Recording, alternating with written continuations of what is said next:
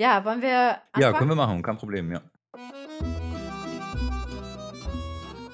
Ja, vielen, vielen Dank erstmal, dass du dir die Zeit nimmst heute. Es hat ja jetzt äh, ein bisschen gedauert, bis wir einen Termin gefunden haben, was auch kein Wunder ist bei fünf Kindern. Deine drei Kinder und äh, meine zwei. Ja, magst du dich vielleicht erstmal vorstellen? Ja, erstmal danke äh, für die Einladung. Klar kann ich mich kurz äh, vorstellen. Name, mein Name ist äh, Andreas Noll. Ich bin 47 Jahre alt. Du hast es gerade schon gesagt, habe drei Kinder. Die sind jetzt im Alter von drei, das ist die jüngste, die ist bald vier Jahre alt. Sieben Jahre ist der mittlere und neun Jahre ist die älteste, die dann aber auch im Sommer zehn Jahre alt wird. Also da ist immer mal gut was los bei uns in der Bude. Wir sind eine deutsch-französische Familie, ist vielleicht auch nicht ganz unwichtig für unser Thema, was wir heute besprechen. Meine Frau ist äh, Französin, ich bin, wie man ja unschwer hören kann, Deutscher. Wir haben aber beide, beide Staatsbürgerschaften. Also meine Frau wohnt jetzt schon so lange in Deutschland, dass sie entsprechend die deutsche Staatsbürgerschaft beantragen konnte. Und ich habe zwar nicht so lange in Frankreich Frankreich gelebt, nur in Frankreich ein Jahr in Paris studiert. Aber durch die Ehe bekommt man ja nach ein paar Jahren die Möglichkeit, französischer Staatsbürger zu werden.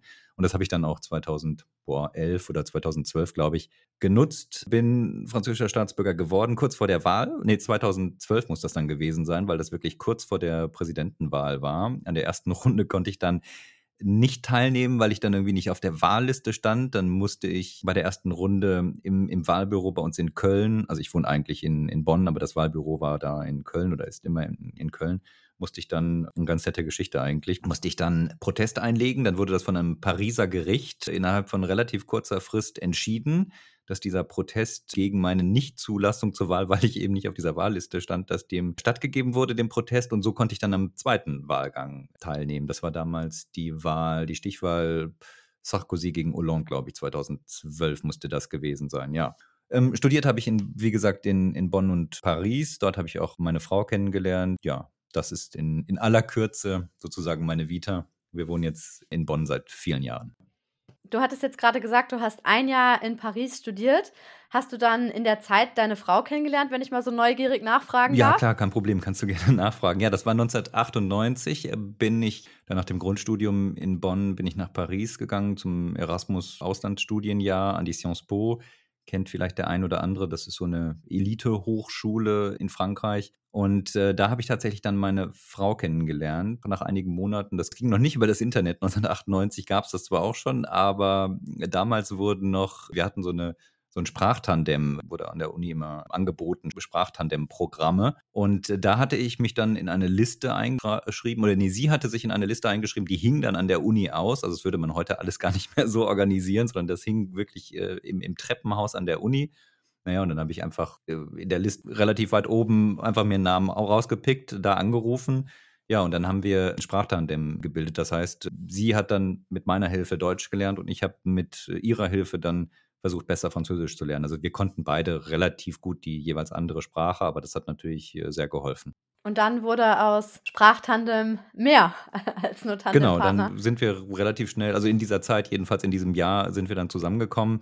Sie hat dann noch völlig unabhängig von mir, das war vorher schon geplant gewesen, einen deutsch-französischen Studiengang draufgesetzt, also der von der Sciences Po angeboten wurde, wo sie dann ein Jahr in Berlin studiert hat. So ein deutsch-französischer Master, glaube ich, weiß gar nicht mehr genau, wie der hieß, aber so ein Doppelstudiengang. Und äh, dann hat sie in Berlin gelebt, da haben wir dann eine Fernbeziehung geführt, dann wieder zurück nach Paris und dann sind wir irgendwann nach zwei Jahren, glaube ich, sind wir dann in Bonn zusammengezogen und dann war ich fertig mit dem Studium, sie war fertig mit dem Studium und wir haben dann angefangen hier zu arbeiten. Habt ihr dann das Gleiche an der Sciences Po studiert? Ja, das war damals noch nicht so aufgefächert. Also mittlerweile, das ist ja so ein allgemeiner Trend, kann man ja tausende Studienfächer auswählen. Man verliert da ja den Überblick. Also zumindest für, für meine Generation kann ich das mit 47 Jahren jetzt sagen, dass das für mich also Wahnsinn, was da für Bachelorstudiengänge gibt. Das war an der Sciences Po oder ist mittlerweile an der Sciences Po sicherlich genauso.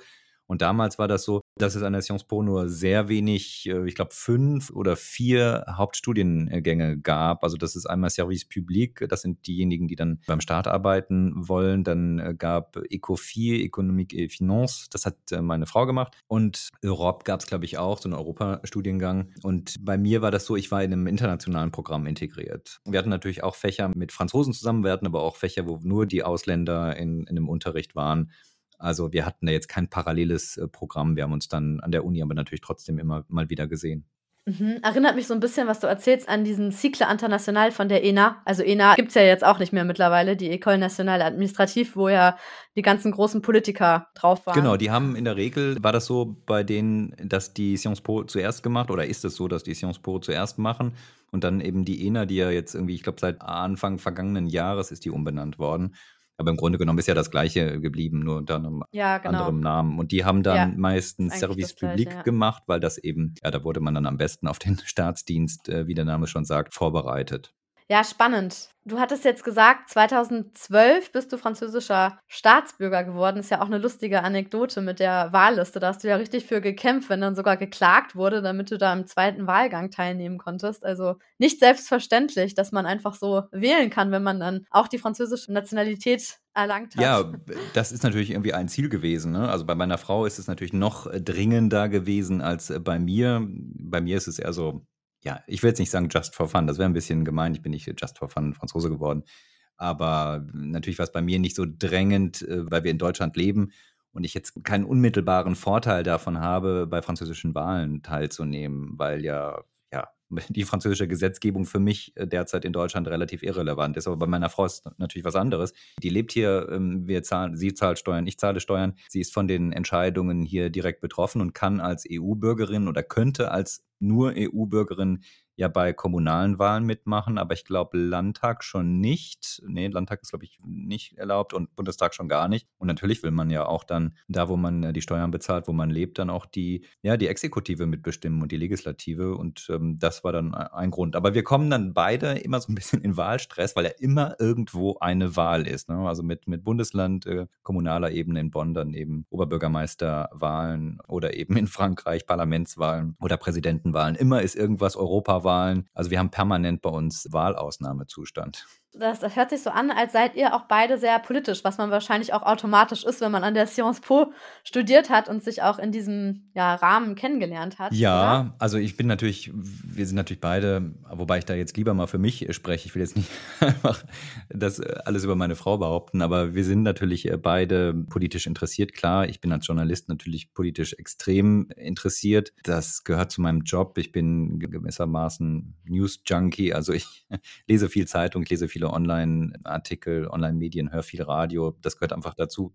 Ganz kurz, bist du Politikjournalist eigentlich? Vielleicht magst du dazu auch noch zwei, drei Worte sagen. Welchen Journalismus du eigentlich Also ich machst? habe studiert Politikwissenschaften, mittelalterliche und neuere Geschichte im Hauptfach, Politikwissenschaften und Staatsrecht im Nebenfach. Ich bin, was heißt Politikjournalist? Ich, ja, ich bin Zeit, Zeitgeschehen, aktuelles äh, Journalist. Das heißt, ich äh, kümmere mich um, um gerade, also beim, beim Deutschlandfunk ist es relativ einfach zu erklären.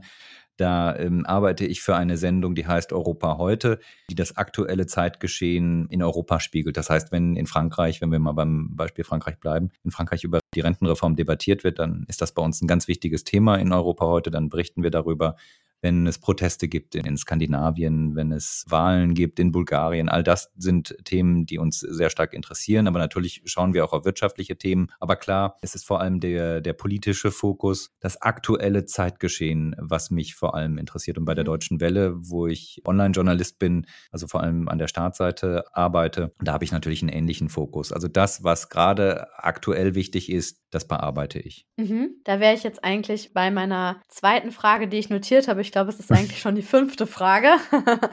Aber du hattest jetzt gesagt, du bist ja äh, Journalist bei der Deutschen Welle und beim Deutschlandfunk.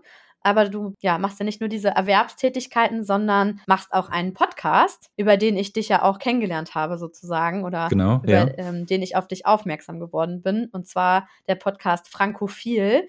Und du hattest mir gesagt, du machst das eher als Privatprojekt, also hat eigentlich nichts direkt mit deiner ja, Erwerbstätigkeit zu tun. Magst du vielleicht auch ein paar Worte zum Podcast verlieren? Das Schöne am Podcast ist ja, dass man immer sehr viel Zeit hat. Deswegen kann ich dann in diesem Fall vielleicht ein bisschen länger ausholen, um zu erklären, warum ich das eigentlich mache und was so der, der Hintergrund dieser ganzen Geschichte ist. Aber du hast es schon ganz richtig gesagt, das ist eher ein Hobby als ja meine Erwerbsarbeit. Meine Erwerbsarbeit sind ähm, tatsächlich Schichten, Beiträge, Moderationen, Sendungsmoderationen für den Deutschlandfunk, für Deutschlandfunk Nova. Das ist auch ein Programm des Deutschlandfunks, das sich an Jüngere richtet und eben für die Deutsche Welle. Aber dieser Podcast ist so ein privates Baby, ein privates, ja, Lieblingsprojekt. Ja, wann hat das angefangen? Das hat eigentlich schon, also mittlerweile vor, ja, vor 20 Jahren oder 22 Jahren, glaube ich, angefangen. Das war so 2001, 2002, so nachdem ich aus Frankreich wieder zurückgekommen bin, fing das so an, habe ich darüber nachgedacht, was ich journalistisch vielleicht mit Frankreich anstellen könnte. Das war die Zeit, ich hoffe, ich sage da jetzt nichts Falsches und es stimmt nicht total, aber ich glaube, es war die Zeit, äh, als Jimmy Wales da die Wikipedia gegründet hat habe ich gedacht, man müsste mal Informationen über französische Politik und äh, Gesellschaft zusammenfassen auf so einer Internetseite. Dann müsste ich mich nicht mehr mit den riesigen Stapeln an Zeitungsausschnitten arrangieren, die ich immer in den Wohnungen, wo wir gelebt haben, gesammelt habe und die dann äh, auch schon meine Frau ziemlich nerven, wenn wir da so riesige Zeitungspakete haben, wo ich dann Frankreich-Artikel schon seit vielen, vielen Jahren äh, ausschneide und mir mal sage, ja, das ist doch ein cooles Thema, da könnte ich eigentlich mal was zu schreiben, aber dann habe ich dann am Ende doch nicht die Zeit, das zu machen. Aber ich habe zu jedem gefühlten Frankreich-Thema wirklich da eine kleine Bibliothek, Zeitungsbibliothek. Jedenfalls habe ich äh, dann gedacht, ja, das könnte man ja eigentlich mal alles diese Themen auf so einer Internetseite zusammenfassen und äh, darüber informieren. Das war so in meinem letzten Studienjahr, 2002 habe ich den Abschluss gemacht. Dann haben wir angefangen, also wir, sage ich jetzt, weil das war meinem Studienfreund Hannes. Damals haben wir in der Mensa dann nach einem Namen gesucht. Wie könnte man so eine Seite nennen? Man konnte ja damals schon relativ einfach, ja, einfach Internetadressen reservieren im, im Netz für, waren dann wenige Mark, glaube ich, das war noch vor der Umstellung mit dem Euro. Also für wenige Mark dann im, im Jahr einfach diese Adresse haben. Und da haben wir lange gesucht, was könnte denn ein cooler Titel sein? Dann habe ich mir mir gesichert, frankreichforum.de, glaube ich. Und er ist dann auf den Namen, also mein Freund ist damals auf den Namen gekommen. Ich glaube, er war es wirklich. Ich habe jetzt nochmal in, in Vorbereitung unseres Gesprächs darüber nachgedacht. Ich glaube, es ist juristisch auch nicht ganz geklärt, wer diesen Einfall hatte, aber ich glaube tatsächlich, er war das. Er hatte diesen Einfall mit äh, Frankophil, das wäre eigentlich ein guter Name. Frankophil muss man wissen, schreibt sich in dem Fall jetzt nicht mit PH, sondern viel. Es geht also um viele Informationen über Frankreich, nicht unbedingt, ja, äh, Frankophil ist natürlich auch mit dem Wortspiel verbunden, aber wichtig ist hier vielleicht zu erwähnen, dass es eigentlich mit V geschrieben wird und dass es um die vielen Informationen geht. Ja, 2003 habe ich dann begonnen mit meinem Volontariat bei der Deutschen Welle und dann immer mal wieder an so einer Frankreich-Homepage mit Nachrichten und Informationen gearbeitet nebenbei mit Hilfe von einem anderen Freund, einem Schulfreund Patrick, in, der in Lissabon wohnt. Der ist Webdesigner, der hat das Ganze programmiert und designt. Naja, und dann wurde das Ding über die Jahre so ein bisschen größer und habe dann darüber auch eine Reportagereihe über Frankreich veröffentlicht. 2005, 2006 war das. Damals gab es Jugendproteste in Frankreich. Ich weiß nicht, wer sich daran noch erinnert. Damals Premierminister Dominique de Villepin ähm, hatte versucht, eine Arbeitsmarktreform für junge Leute einzuführen da ging es darum, dass die, ja, dass die Unternehmen die relativ schnell loswerden konnten. Man wollte damit den Arbeitsmarkt äh, flexibilisieren. Contra Premier Embauche, glaube ich, hieß das. Und da gab es riesige Proteste. Er musste das dann mm, auch wieder zurücknehmen oder der Präsident hat dieses, mm, Jacques Chirac hat das damals, glaube ich, nicht in Kraft gesetzt. Also es war eine Zeit, äh, das war, da waren ähnlich wie jetzt Unruhen in Frankreich, äh, große Proteste und darüber habe ich unter anderem berichtet, auch mit anderen Reportagen und dafür den deutsch-französischen Journalistenpreis gewonnen. Dann ist aber diese Homepage, weil ich einfach die Zeit nicht mehr dafür hatte, eingeschlafen. Und so eine Seite muss man natürlich pflegen, ne? vom Programmcode her. Damals gab es noch kein WordPress, sondern wir, wir haben das sozusagen im Eigenbaubetrieb gemacht und auch inhaltlich muss man das natürlich pflegen. Und das haben wir einfach irgendwann nicht mehr geschafft. Dann war das Projekt erstmal in der Versenkung verschwunden. Ich hatte natürlich weiter die Adresse oder die Adressen. Frankophil hatte ich damals ja auch schon mir gesichert. Ja, und irgendwann Familie gegründet, geheiratet und so weiter. Und das geht nicht, irgendwann kriegst du das einfach nicht mehr ähm, nicht mehr auf die Kette. Ne? Es, ja, es, gibt ja immer, man liest es ja im Internet oder man, man, man hört davon, es gibt ja diese Supermoms oder Superdads, die irgendwie alles schaffen, die alles wuppen können.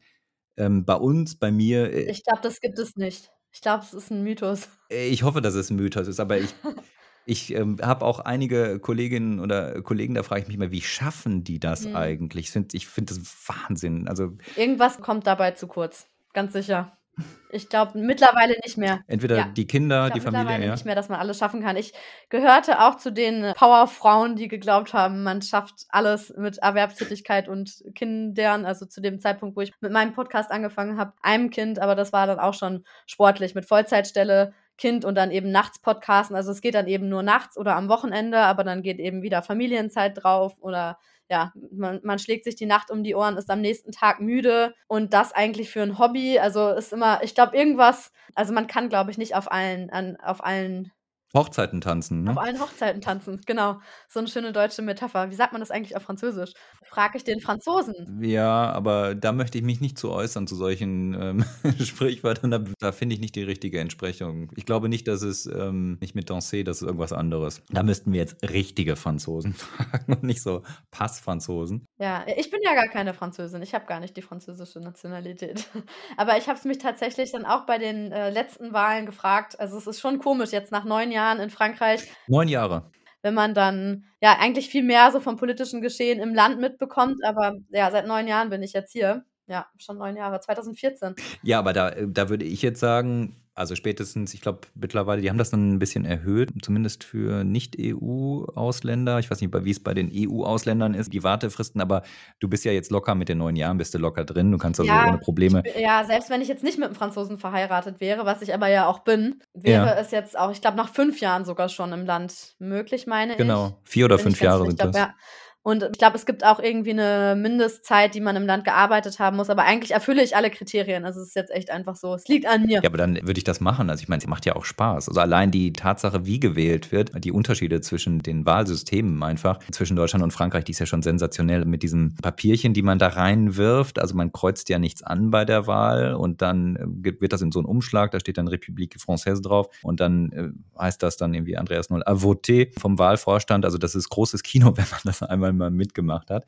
Und man kriegt dann, man wird ja auch zu äh, gemüllt, kann ich das jetzt eigentlich so sagen? Nee, also man wird natürlich mit viel Informationsmaterial äh, versorgt. Also auch hier im Ausland kriege ich dann irgendwie von mhm. der, äh, aus Paris wird das dann verschickt. Kriegen wir immer zwei dicke, große Pakete oder mhm. mehrere Pakete von allen äh, Parteien mhm. und Kennst du ja auch, ne? Ja, wir kriegen das ja auch im, ja, ja, es liegt ja auch bei uns dann im Briefkasten. Genau, das ist doch, ich meine, das ist doch großartig. Und für dich jetzt mhm. auf jeden Fall, du zahlst Steuern in Frankreich, da willst du doch auch mitbestimmen, auch bei dieser, gerade bei diesem Stress mit der Rentenreform und so weiter. Also wäre für mich keine Frage, würde ich auf jeden Fall machen. Hm. Und vor allem äh, die französische Staatsbürgerschaft, auch das äh, kann ich hier mal erzählen, ist ja umsonst. Mhm. Und die deutsche kostet aber damals bei meiner Frau 260 Euro immerhin und äh, die französische kriegt man umsonst. Kriegt man auch so ein nettes DIN A4-Paket mit den französischen Staatssymbolen drauf und Informationen. Also ist wirklich schön. Und ich habe natürlich auch noch in Ehren gehalten das Urteil vom, ich weiß nicht, welches Pariser Gericht das war, aber dieses Pariser Gericht, was mir dann erlaubt hat, zur zweiten Runde da anzutreten. Und äh, als Ausländer oder als Franzose im Ausland kann man ja per Internet wählen bei der Parlamentswahl. Das ist auch super. Also würde ich auf jeden mhm. Fall machen an deiner Stelle.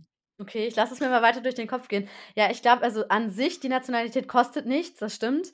Äh, ich glaube, diese ganzen Papiere, die man dafür braucht, also ich hatte das bei einer Freundin äh, mitbekommen, die auch als Deutsche schon sehr viele Jahre in Frankreich lebt.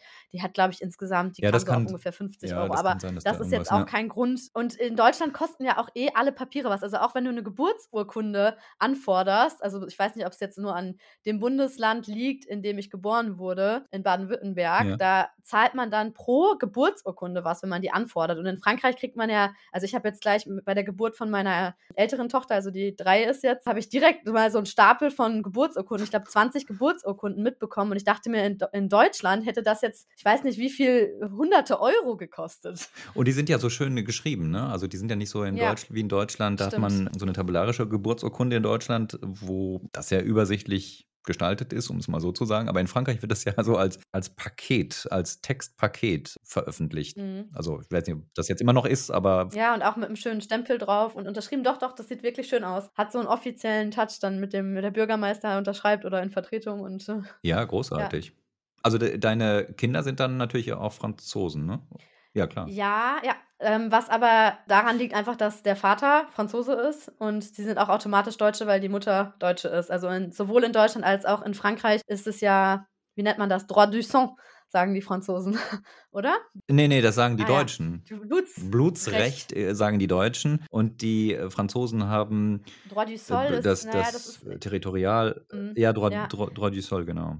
Und deswegen wären sie auch Franzosen, wenn ihr beide Deutsche wärt glaube ich. Ich glaube eben nicht. Ich glaube nicht. Oder liegt es daran, dass wir beide innerhalb der EU sind? Ich weiß es nicht genau. Also, ich, wenn jetzt zum Beispiel Amerikaner, sagen wir mal, zufällig in Paris sind, während die Frau entbindet, dann ist das Kind nicht automatisch Franzose, trotz Droit du Sol. Da weißt du jetzt mehr als ich. Ich hätte das vermutet. Also bei den Amerikanern ist es ja, da, da bin ich sehr sicher, da habe ich schon viele Artikel drüber gelesen, weil ja auch ähm, durchaus viele Frauen oder einige Frauen nach Amerika gehen in dieser Zeit, wo sie mutmaßlich entbinden, um eben die amerikanische Staatsbürgerschaft zu haben. Und da ist es wohl automatisch. Ne? Also wenn du mhm. da entbindest, dann zack, bist du Amerikaner. Mhm. Ähm, bei den Franzosen äh, dachte ich, wäre es tendenziell auch so, aber wenn du da, du hast bei der Botschaft gearbeitet, da bist du besser ja, informiert. Ja, aber ich, ich habe nicht im Konsulat gearbeitet. nee, ich, ich glaube, ich bin auch nicht unbedingt besser informiert. Aber es sind spannende Fälle auch irgendwie. Wie ist es mit Kindern, die in der Luft geboren werden im Flugzeug? Genau. Tritt dann das Recht in Kraft über dem Land, über dem man gerade fliegt? Oder wie läuft das da? Ja, ja. Ich glaube, da gibt es irgendwie auch nochmal eine spezielle Regelung. Das passiert ja auch gar nicht so selten, glaube ich, dass Kinder im Flugzeug geboren werden. Ja, also diese ganze Staatsbürgerschaftskiste ist natürlich auch eine wichtige Entscheidung, auch für die Kinder. Also bei uns ist es auch ein bisschen komisch, weil meine Kinder haben, äh, also mein Mann hat meinen Nachnamen angenommen, was in Frankreich sehr unüblich ist. Also, dass der Mann, zumindest wenn man einen Doppelnamen hat, was wir haben, oder was er hat. Was, was in Frankreich eigentlich gar nicht geht, würde ich jetzt ja, sogar das sagen. Das haben die ja? gesagt, dass das nicht geht. Und er hat sich dann nämlich mit dem Beamten da rumgestritten und hat gesagt, das geht auf jeden Fall. Er hat gesagt, er arbeitet jetzt seit 40 Jahren in diesem in dem, nicht Standesamt, wie heißt das, im, im, im Rathaus, im, im Droit Civil, ja, also in Rathaus, der Abteilung Rathaus, für ähm, ja. Bürgerrecht quasi. Ja, im, im, im Bürgeramt, Bürgeramt sozusagen. Oder? Ja, also ja. Droit Civil ist ja äh, der, die Abteilung. Ja. Und er sagte, er arbeitet jetzt seit 40 Jahren und er hatte noch nie so einen Fall, wo der Mann äh, den Namen der Frau angenommen hat. Und dann sagte Jerome, mein Mann, zu ihm, aber nur weil das noch nie untergekommen ist, heißt es ja nicht, dass es nicht geht. Und dann haben die sich da wirklich gestritten. Dann hat er einen Kollegen dazu gerufen und dann war es doch möglich. Also es wird halt einfach nicht gemacht, aber es ist nicht unmöglich. Es ist unüblich. Okay, da habe ich jetzt schon wieder was gelernt in diesem Podcast. Mein Wissensstand war, dass man als Franzose, als Französin seinen Namen gar nicht verlieren kann. Und tatsächlich ist es so, dass die äh, Franzosen relativ schmerzfrei sind dabei, den Namen des jeweiligen Partners oder der Partnerin im Alltag anzunehmen. Das heißt, die kriegen dann auch, also meine Frau kriegt aus französischer Seite, aus französischer Perspektive ganz selbstverständlich Post an den Nachnamen Noll, obwohl sie gar nicht Noll heißt. Sie verliert ihren Mädchennamen nicht, kann ihn auch irgendwie gar nicht verlieren. Auch bei, bei, meiner Schwiegermutter ist es so, die kriegt immer noch, oder die kriegt, wenn offizielle Unterlagen an sie geschickt werden, kriegt sie die an ihren Mädchennamen, Nachnamen. Mhm. Man kann den Namen nicht direkt ändern auf dem Personalausweis. Es gibt da genau. eine Unterscheidung. Es gibt diesen Nom d'usage, nennt sich das, glaube ich, der aber wirklich angewandt wird. Also es ist sogar so, dass mein Mann der Einfachheit halber oft der zweite Name, also sein, wie sagt man, nicht Mädchenname, Jungenname, ja. sein, erst, also sein Name, ja. bevor er geheiratet hat. Das, also der Geburtsname wird wird jetzt meistens sogar weggelassen. Das heißt, er wird meistens ja nur mit meinem Nachnamen aber, angesprochen. Aber, aber du hast gerade schon gesagt, der springende Punkt ist ja eigentlich das, was, ähm, also der springende Punkt für den Deutschen, für die deutsche Verwaltung. Ist das, was, auf, das, der, was auf, dem Personalausweis genau. steht. Genau, und da ja. steht tatsächlich da der... Da stehen beide Namen drauf. Da steht einmal Droit der EP, äh, d'usage. ne? Achso, genau, okay. der Nom d'usage, also der Gebrauchsname, mit dem man ja angesprochen wird, ist eben der Doppelname. Ja. Und sein Geburtsname steht aber auch noch drauf. Okay, also bei, bei meiner Frau ist es, ist es so, da steht wirklich noch der Mädchenname in, im, im Pass. Mhm. Im deutschen Pass sowieso, weil die Deutschen natürlich sagen, ja, bringen Sie uns doch mal einen Beweis, dass Sie jetzt Nolle heißen. Und diesen Beweis kann sie nicht bringen, weil wir geheiratet haben nach deutschem oder nach französischem. Also jedenfalls nach einem Namensrecht, äh, wo jeder seinen Namen behalten kann. Und weil sie halt Französin ist, sagt, ja, ich kann ja trotzdem mhm. deinen Namen annehmen, äh, eben als Nom d'usage. Aber äh, das Einzige, was sie dann machen konnte, auf dem Personalausweis steht dann EP für Epus und dann steht Noll noch dahinter. Aber es steht erstmal natürlich ihr Name. Und mit diesem Epus Noll muss sie mhm. dann immer argumentieren, wenn es ähm, zum Beispiel, wenn sie zum Beispiel versuchen würde, was sie, glaube ich, einmal gemacht hat, aber dann aufgegeben hat, mit meinem Nachnamen ein Konto zu eröffnen oder so. Da sind die Deutschen natürlich, das, ey, spinn, spinnst du? Du heißt doch gar nicht so. Wie, wie kannst du das? In Frankreich völlig normal. Sie hat also Schecks, französische Schecks auf meinen Namen. Also auf, mein, auf meinen Nachnamen. Aber in Deutschland ist es unmöglich. Und das ist tatsächlich auch ein, ein großes mhm. Problem für Franzosen in Deutschland. Wenn die hier hinkommen, also zwei Urfranzosen, die mit Deutschland nichts zu tun haben, die kriegen dann schon mal Stress mit den Behörden, weil die eigentlich denken, ja klar, heißen wir, also wenn wir jetzt mal unseren, meinen Fall nehmen, dann wären die Herr und Frau Noll ja, im, im Leben in Frankreich. Aber Frau Noll kann das mit keinem Papier beweisen, dass sie Frau Noll heißt. Und das führt dann beim Finanzamt, bei den Banken und so weiter zu erheblichen oder kann zu erheblichen mhm. Problemen führen. Habe ich auch schon mehrfach gehört. Also Namensrecht, ganz interessante mhm. Kiste. Aber auch mit dem Personalausweis, weil du das gerade sagtest, da gibt es auch so viele Änderungen. Also jetzt allein, meine Töchter sind ja beide noch nicht besonders alt. Also die Emily ist ja erst drei und die Laila noch nicht mal als eins. Und die Personalausweise sind so unterschiedlich. Da ändert sich ja auch immer einiges. Allein das Format, das ist ja jetzt mittlerweile auch so. Also bei Emily war es noch nicht so vor drei Jahren oder vor zweieinhalb Jahren, als wir den Personalausweis gemacht haben. Bei Laila ist es jetzt so, dass der auch dieses typische deutsche Format hat, also dieses kleine Bankkartenformat. Und davor waren die ja so groß wie der Führerschein in Deutschland. Ja, ja. Ähm, unsere Personalausweise sehen alle anders aus. Also mhm. von uns vieren sind vier unterschiedliche Personalausweise. Also wir, wir, wir merken jetzt schon nach äh, einigen Minuten, binationale Partnerschaften sorgen für Stress beim Namensrecht und so weiter. Wir waren, glaube ich, wir sind jetzt wieder abgeschweift vom Thema. Wir waren bei dem Podcast. Du wolltest ja eigentlich wissen, warum ich den Podcast gemacht habe. Jetzt habe ich erstmal genau. lang und breit erklärt, wie ich eigentlich zu dem Namen gekommen bin und äh, dass ich eine Online-Seite äh, hatte, die dann aber auch nicht mehr keine Zeit hatte, um die, die, die weiter zu pflegen. Naja, und dann sind viele, viele Jahre ins Land gegangen. Ich, wir haben drei Kinder gekriegt und dann haben wir uns irgendwann oder habe ich mir irgendwann gedacht, und die Überforderung habe ich ja auch gerade schon gesagt, also wir waren, wir sind eigentlich ständig überfordert mit dem Leben. Trotzdem habe ich gedacht, man müsste doch eigentlich mal einen Frankreich-Podcast machen. Ne? Sorry, dass ich da nochmal einhake. Du hattest aber gerade gesagt, du hattest dir damals schon, also schon am Ende des Studiums, den Namen Frankophil genau. gesichert. Das heißt, das ist auch was, das steht auch auf meiner To-Do-Liste ganz oben, weil ich immer noch keinen Copyright ja auf ähm, Ulala, der Frankreich-Podcast habe. Das heißt, wenn jetzt jemand ankommt und auch einen Podcast macht, der Ulala, der Frankreich-Podcast ja. heißt, dann ähm, dürfte er das einfach so machen. Das wäre kein Problem. Das heißt, Frankophil ist dann auch wirklich Copyright gesichert sozusagen. Das ist etwas komplizierter. Ich habe, wie ich am Anfang gesagt habe, Staatsrecht studiert. Das macht mich nicht zu einem richtigen Juristen. Also von daher kann ich das nicht so richtig erklären. Aber ich würde mal sagen, äh, Ulala ist jetzt noch nicht geschützt dadurch, dass du unter die diesem Namen ein mhm. Produkt, einen, einen Podcast äh, vertreibst. Ich habe es tatsächlich so gemacht, aber auch damals so eher aus Spaß und als, als Gag, mir diesen Namen und ähm, in Verbindung mit Frankreich Forum, Frankreich Forum hätte ich so nicht sichern können, weil es ein beschreibender Titel ist. Also das geht nicht. Ähm, ich habe mir das beim deutschen Marken- und Patentamt, ich glaube 2001, habe ich mir das sogar sichern lassen als Wortbildmarke, also Frankophil, Frankreich Forum und habe dafür auch ein paar hundert Euro gezahlt. Aber ich fand das irgendwie jetzt nicht, weil ich dachte, das wäre jetzt so mhm. genial, der Titel, dass äh, ich da irgendwie später in Klagen verwickelt werde. Aber ich wollte dieses Prozedere einmal mal durchmachen und äh, das war journalistische Neugier, das einfach mal äh, zu probieren. Und ich bin da eingetragen. Also bis heute auch eingetragen mit dem Ding, das dürfte jetzt mhm. jemand, also es dürfte jetzt keiner einen Podcast machen, der, der frankophil heißt oder, oder auch eine Website betreiben dadurch, dass ich das ja selber mache. Also mhm. du musst dir das erstmal schützen lassen und dann musst du es aber auch machen. Du kannst nicht sagen, äh, ich habe halt die Idee X und der Name X, den lasse ich mir schützen und dann machst du aber mit diesem Namen jahrelang nichts. Dann verfällt irgendwann der Schutz. Du hattest ja dann aber zwei Jahre später schon die Website. Ja, ja, genau. Also bei mir wäre das jetzt mhm. Äh, kein Problem. Ja, aber interessant, was du auch gesagt hast, dass du gemeinsam mit einem Freund auf die Idee kamst. Das war bei mir ähnlich. Ich hatte auch ursprünglich die Idee mit einer Freundin gemeinsam, aber das kam nie zustande, dass wir wirklich den Podcast zusammen gemacht haben. Und bei ihr war es so, also sie hatte mir mal ein Lied zugeschickt und meinte, das wäre vielleicht, das ist ja auch immer sowas mit den Musikrechten, ja. man kann ja nicht einfach irgendeine Musik einspielen.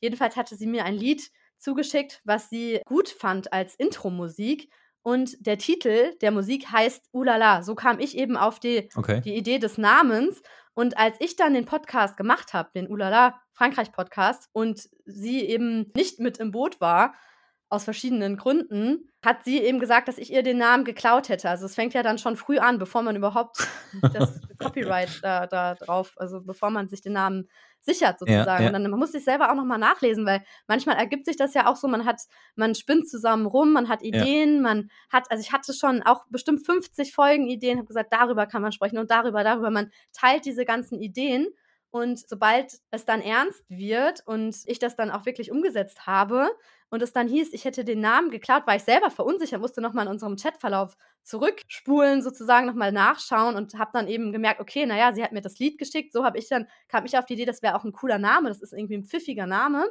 Aber ich habe tatsächlich gesagt, komm, wie wär's, äh, wenn wir diesen Podcast, diesen, diesen Namen geben. Und selbst dann ist es ja auch, es ist jetzt immer noch nicht juristisch gesichert. Naja, du müsstest ja erstmal, bevor die dich da verklagen kann, dann müsstest du ja erstmal damit finanziell auch erfolgreich sein. Und da müsste es ja erstmal überhaupt was abschlagen, was es bisher nicht tut. Ja. Aber klar, also sowas kann natürlich schnell gehen. Facebook, ja. da gab es ja gerichtliche Auseinandersetzungen da. Ich glaube auch mhm. Namen um das Geschäftsmodell an sich. Naja, da selbst wenn sie jetzt geklagt äh, hätte oder klagen würde, wäre der Fall, glaube ich, schnell erledigt, weil. Streitwert gleich null. Genau. Ja, und man ja. sieht ja dann auch, ich habe ihr ganz viele Ideen geschickt, von ihr kam nie irgendwas zurück. Also sie hat ganz viel Gedankengut von mir. Ist eher umgekehrt so, dass sie eigentlich was damit anfangen könnte, wenn sie wollte. Aber ja, es ist ähm, im Grunde genommen einfach nur verletztes Ego, glaube ich, oder irgendwie, ja, es kam halt nicht zustande, die Freundschaft ist daran zerbrochen, aber so kann es dann eben auch laufen. Also es war dann irgendwie ein unschöner Start, weil man geht da mit so viel Motivation ran und dann klappt es eben nicht so, aber dann ist es vielleicht auch ganz gut, dass es von Anfang an irgendwie zerbrochen ist, bevor man dann irgendwie einen Kompromiss eingeht oder dann spätestens Probleme hat, wenn es darum geht, wer schneidet jetzt die Folge oder so. Genau. Ich meine, ist ja auch viel Arbeit, ne? Also von daher, die, ja, das Brainstorming macht ja Spaß und ist auch ganz lustig in der, in der Studiemensa, sich darüber Gedanken zu machen, aber dann das umzusetzen, ist halt eine andere Sache. Damals haben wir tatsächlich natürlich auch noch nicht über Podcasts gesprochen, weil die gab es, glaube ich, 2001. Das Modell gab es noch gar nicht. Ich glaube erst seit 2015 oder so, oder? Das weiß ich nicht, aber mittlerweile, wann das genau gekommen ist, das ist ja so eine Modewelle, von der ich hoffe, dass sie nicht so schnell mhm. abebbt, aber man weiß ja nie.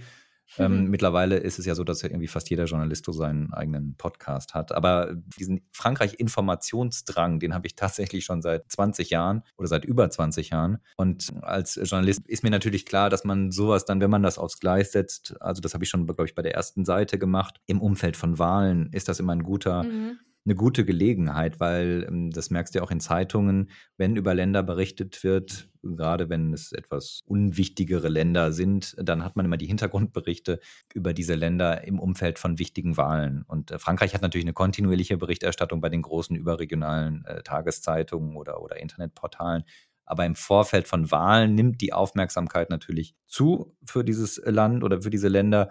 Und mhm. gerade jetzt bei der letzten Wahl auch nochmal diese Konfrontation Macron-Le Pen, das hat natürlich in Deutschland für viel Angst und viel Sorge gesorgt. Und mhm. Äh, da war das natürlich ein guter Zeitpunkt, da im Dezember 2021 da loszulegen. Und äh, losgelegt habe ich, weil, ja, ich habe mir gedacht, wäre mal wieder Zeit, das zu reaktivieren, meine Website oder zumindest den Namen zu reaktivieren. Und da traf es sich ganz gut, dass ich zwischenzeitlich, ja, Freundschaft geschlossen habe mit einem französischen Wissenschaftler, der seine Kinder auf äh, der gleichen Schule hat, wie unsere Kinder gehen, nämlich auf der französischen Schule, die es noch in Bonn gibt, aus Hauptstadtzeiten hat die überlebt, weil sich da mittlerweile oder weil sich nach dem Umzug der Botschaft nach Berlin dann eine Elterninitiative sozusagen um das Weiterleben gekümmert hat. Und aus der französischen Grundschule wurde dann eine deutsch-französische Grundschule. Da habe ich den Franzosen kennengelernt. Der war jahrelang Leiter des Institut Français, Londré Charrier in Bonn ist dann aber nach Den Haag an die Botschaft gewechselt und da konnte ich mir schon vorstellen, dass er große Lust darauf hat, so ein, so ein mhm. Projekt zu machen, weil er eben da in der Botschaft eben nicht mehr mit so einer Wissensvermittlung, wie das beim Institut Français auch politisch der Fall war, weil er nicht mehr mit solchen Projekten zu tun hatte. Dann habe ich ihm vorgeschlagen, komm, wir können das auch eigentlich zusammen machen. Du hast ein riesiges, ein, ein riesiges Adressbuch mit Fachleuten, die du kennst. Du hast äh, super Kontakte. Ja, und ich habe so die journalistische Expertise die man dafür braucht. Ich habe das Equipment, was man braucht. Ja, und dann können wir das doch einfach mal zusammen starten. Und das war im Grunde die Geburtsstunde dann im Dezember 2021 für den Podcast. Mhm. Aber ihn, äh, dem zweiten im Bunde, den du jetzt angesprochen hast, hört man ja selber nicht. Also er arbeitet dann im Hintergrund eher bei der Recherche und so weiter.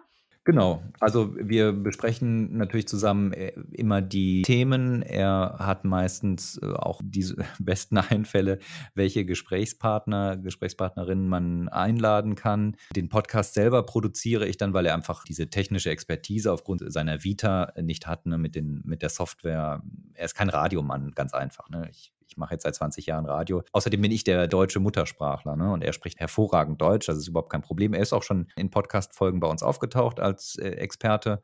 Also so ist es nicht.